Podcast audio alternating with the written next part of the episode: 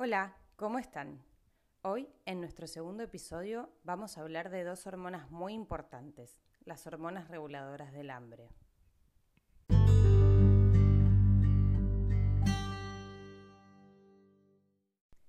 ¿Te pasa que sentís hambre todo el tiempo?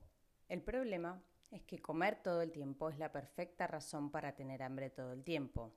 Sí, aunque suene extraño, es así y lo voy a repetir. Comer todo el tiempo lo único que hace es que tengas hambre todo el tiempo. Y como vamos a hablar de las hormonas que regulan el hambre, empecemos por sus nombres. Ellas son la grelina y la leptina. Actúan de manera antagónica, o sea, cuando una sube, la otra baja. ¿Y qué pasa con ellas cuando comemos todo el tiempo?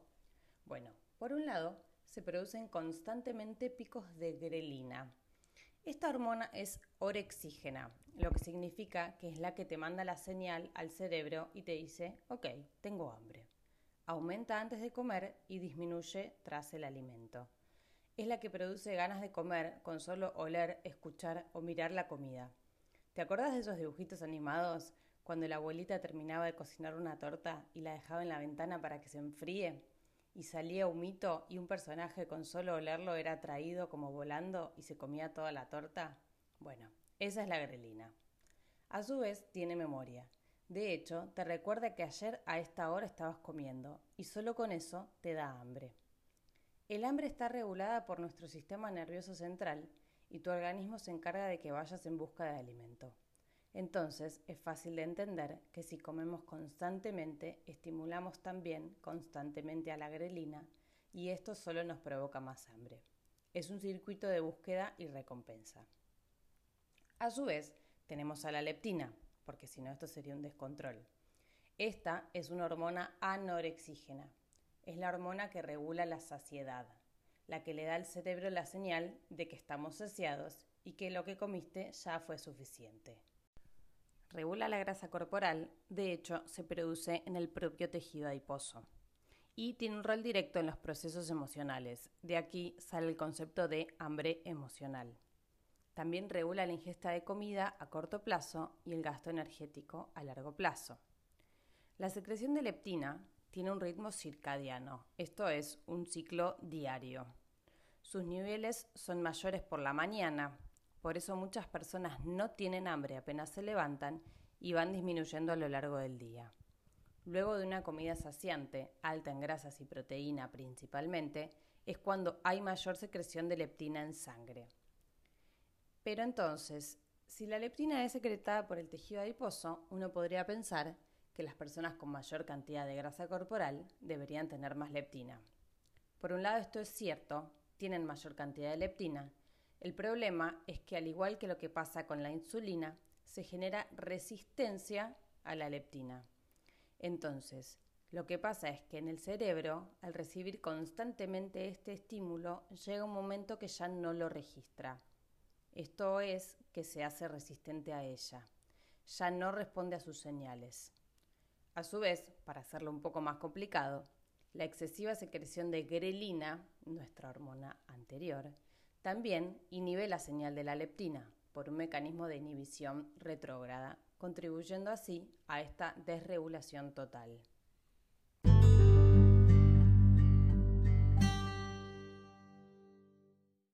El gran problema de esto es que ahora, al no tener la hormona que te dice, ok, deja de comer, ya estás saciado, tenés hambre constantemente, y por más que comas, tu cerebro no tiene la capacidad de registrarlo.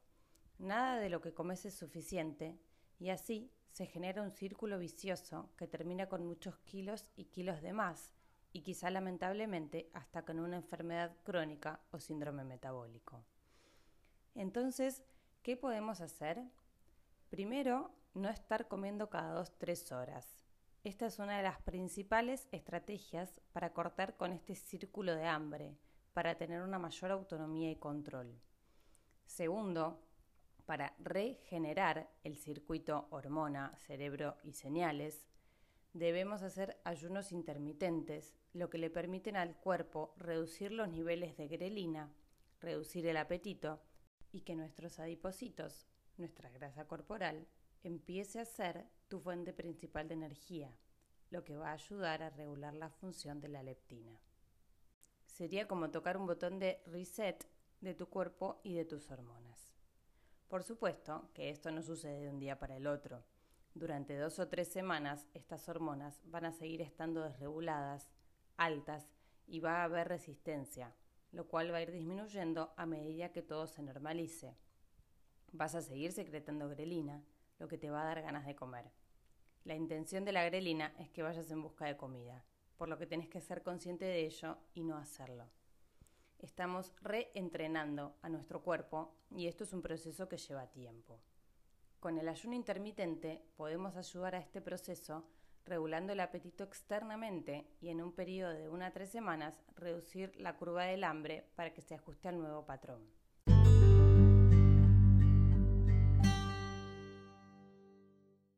Y si estás pensando, imposible.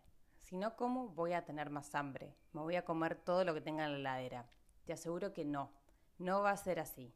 El hambre va a subir, sí. Pero tomar el control, enfocarte en tu salud y tu objetivo es esencial y en poco tiempo el hambre va a bajar, ayudado con diferentes estrategias para controlarlo. Como dice el doctor Jason Fung, el hambre viene de a olas.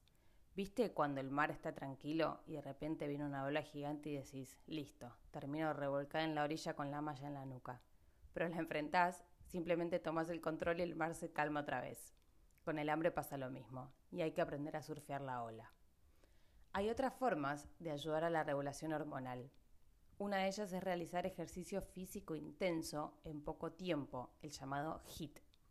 Disminuye la producción de grelina y ayuda al control del apetito, más si se realizan ayunas. Y también tener un mínimo de 6 horas de sueño continuo. Esto se debe a que las hormonas tienen este ritmo circadiano, o sea, es un ritmo diario, y necesitan que vos duermas para que su ritmo sea normal.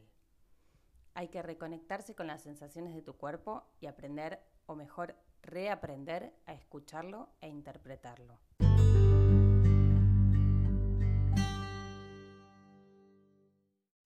Gracias por escucharme. Espero que lo hayan disfrutado tanto como yo. Podés seguirme en Facebook, Twitter e Instagram como veravita.life.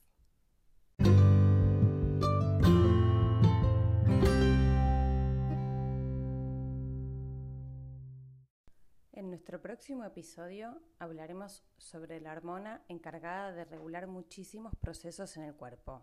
Ella es la insulina. Que tengas un lindo día. Soy Belén, mamá, médica y cocinera.